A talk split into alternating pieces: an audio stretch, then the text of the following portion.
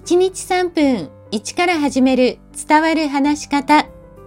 こんにちは。フリーアナウンサー、話し方講師、キャリアコンサルタントの三島澄江です。番組をお聞きくださいましてありがとうございます。さあ前回、基礎トレーニングの一つ、声の出し方3つのポイントをご紹介しました。今回はその3つ目について詳しくお話ししていきます。ぜひ一緒に声を出してみてください。3つ目はアヒル発声です。まず前回行ったハミングで自分の出しやすい音の高さを見つけます。その音の高さをハミングで出して、その後アヒルの鳴き声のようにちょっと声を出すんですね。まず音の高さの見つけ方なんですけれども、私はトレーニングの際、声の波形をとっています。波形を取ると、一人一人の声の特性が分かって、どの音をトレーニングすれば声が良くなるかがわかるんです。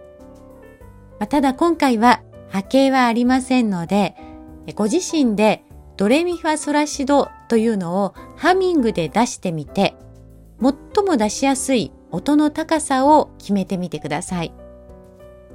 今回私は話す時に聞きやすいと言われるソの高さで今から行っていきます。まずはハミングをした状態で少し長めにこの音を出していきます。このような感じです。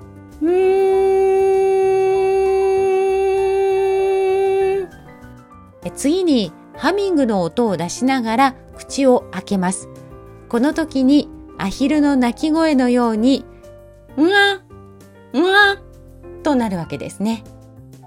次に徐々に声を大きくしていきます。この時、顔周りから放射状に声が広がっているイメージを持つと出しやすくなります。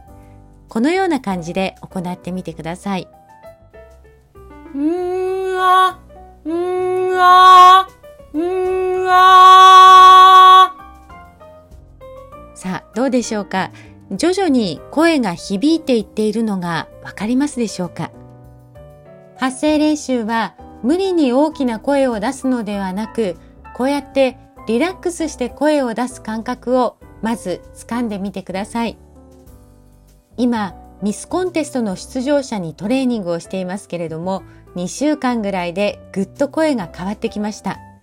毎日のホームワークの発声練習が効果を出しているようです。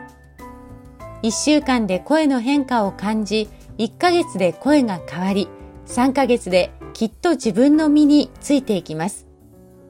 毎日の積み重ねであなたのいい声鍛えていきましょう。